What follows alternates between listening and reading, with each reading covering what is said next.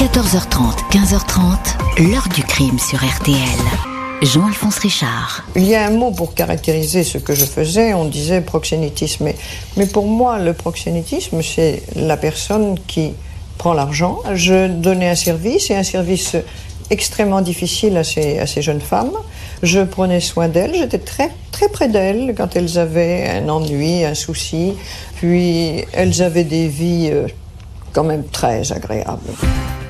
Bonjour. Pour l'état civil, elle s'appelait Fernande Grudet, mais dans le monde entier, on la connaissait uniquement sous le nom de Madame Claude. Pendant une vingtaine d'années, elle aura régné sur le monde de la prostitution de luxe, des centaines de filles destinées à une clientèle de riches hommes d'affaires, de dignitaires et de chefs d'État, un commerce ayant pignon sur rue et qui pendant très longtemps ne sera pas inquiété. Quand ces verrous vont sauter, la police et la justice vont mettre au jour la face la plus secrète est sans doute la plus sombre de ce trafic, bien loin de tout romantisme.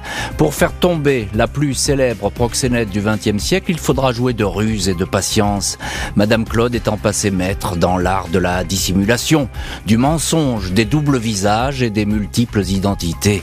C'est cette enquête policière que nous vous racontons aujourd'hui. Quel secret détenait cette femme? Pourquoi était-elle insaisissable? Réponse avec nos invités et témoins de cette histoire, dont la commissaire qui l'a arrêté.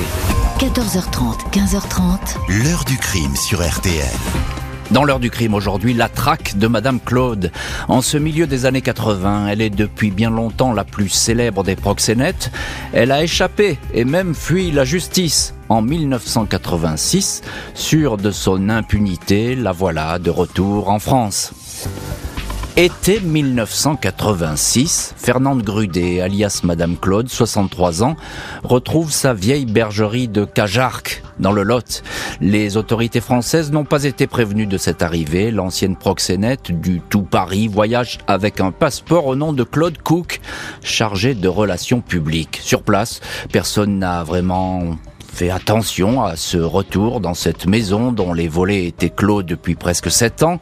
Entre 1975 et 1979, Madame 30%, comme on l'appelait, avait alors défrayé la chronique, épinglé à quatre reprises pour proxénétisme aggravé et pour fraude fiscale. On lui réclamait en tout et pour tout 17 millions de francs d'arriérés, près de 3 millions d'euros.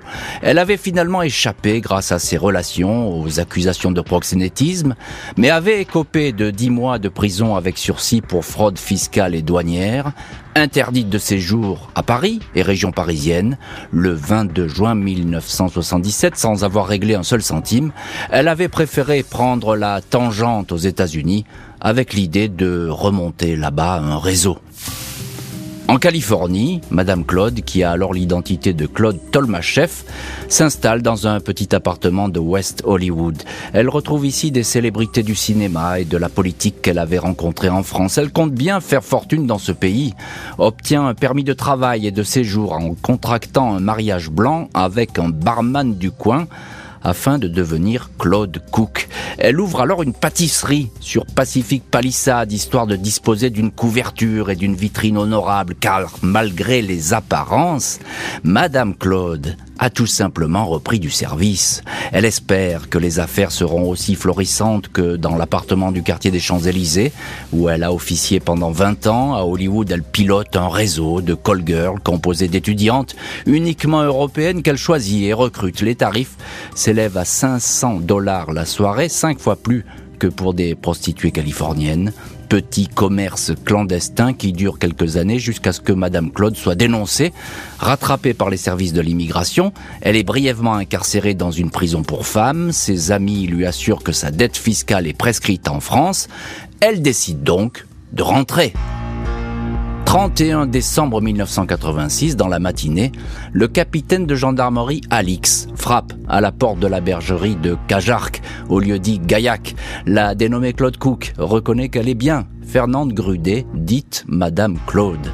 Le gendarme l'interpelle. Elle est toujours poursuivie pour fraude fiscale et pour le non-paiement de sa dette établie à 17 millions de francs.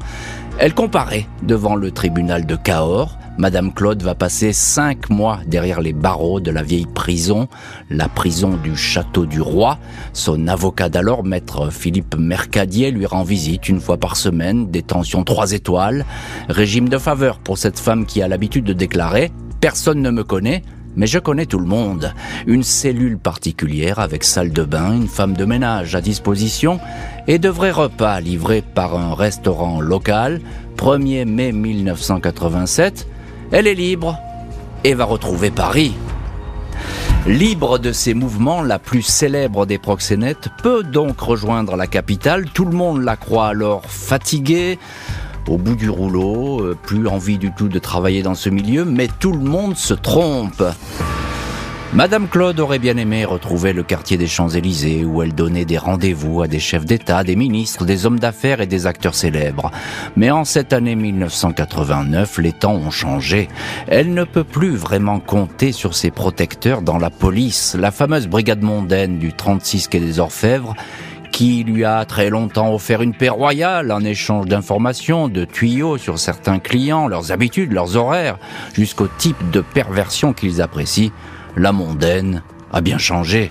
Même les services secrets qui ont couvert ses activités moyennant confidence sur des personnalités étrangères, y compris la CIA américaine, ces services ne sont plus dans le coup. Désormais, côté police, c'est la brigade de répression du proxénétisme, la BRP, qui officie. Et pour la première fois, c'est une femme, commissaire Martine Monteil, qui est à la tête de ce service sensible.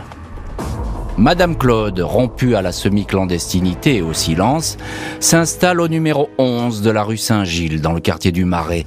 Elle a acheté sous le nom d'une amie un vaste appartement qui est censé abriter une agence de mannequins. Le quartier est discret, Personne ne remarque les allées et venues dans l'immeuble. Madame Claude organise tous les rendez-vous au téléphone. Elle a contacté au total une cinquantaine de filles et en a recruté une dizaine. Comme à la belle époque, les jeunes femmes sont sélectionnées avec rigueur, étudiées sous toutes les coutures, aiguillées vers un chirurgien esthétique pour des retouches, histoire d'être parfaites. Les filles voyagent en Angleterre, en Suisse, en Italie et à Ibiza pour retrouver leurs riches clients. L'affaire tourne, le secret est bien gardé. La police n'est pas tout de suite informée de la reprise des activités de Fernande Grudet jusqu'à la fin de l'année 1991 où le chef de groupe des réseaux de la BRP, Claude Paul, apprend que Madame Claude a repris du service. Il tombe des nues. Elle exerce dans le Marais à Paris sous un faux nom en fait. Le tuyau est venu d'une fille convoquée par Madame Claude et qui s'est sentie humiliée et insultée après la séance de casting.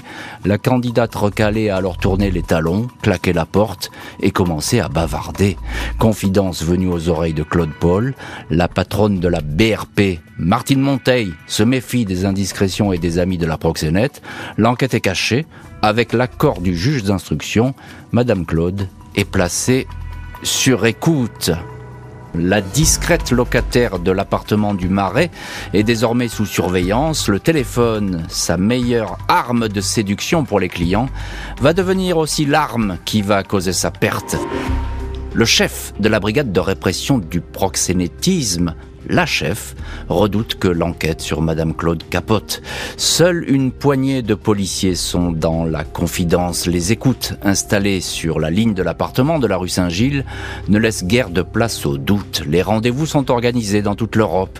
La clientèle est internationale. Il apparaît que Madame 30% comme on Fernande Grudet, est devenue aujourd'hui Madame 25%. Elle retient 5 000 à 7 000 francs par passe, soit l'équivalent de 760 à 1100 euros. La commissaire Monteil attend le tout dernier moment pour prévenir sa hiérarchie de cette arrestation qui va faire du bruit. 16 mars 1992, 6 heures du matin, la police débarque dans l'appartement du Marais. Madame Claude n'a pas le temps de choisir une tenue ni de se maquiller. C'est en survêtement furieux agressive et hautaine selon les policiers qu'elle est placée en garde à vue. On a toutes les preuves. Vous êtes ferrée, madame, lui indique Martine Monteil. Vous allez la mettre en veilleuse car on va vous aligner. Face à la commissaire Monteil, Fernande Grudet fait profil bas. Elle ne peut guère contester la retranscription des écoutes ainsi que les éléments notamment comptables, financiers réunis par les enquêteurs.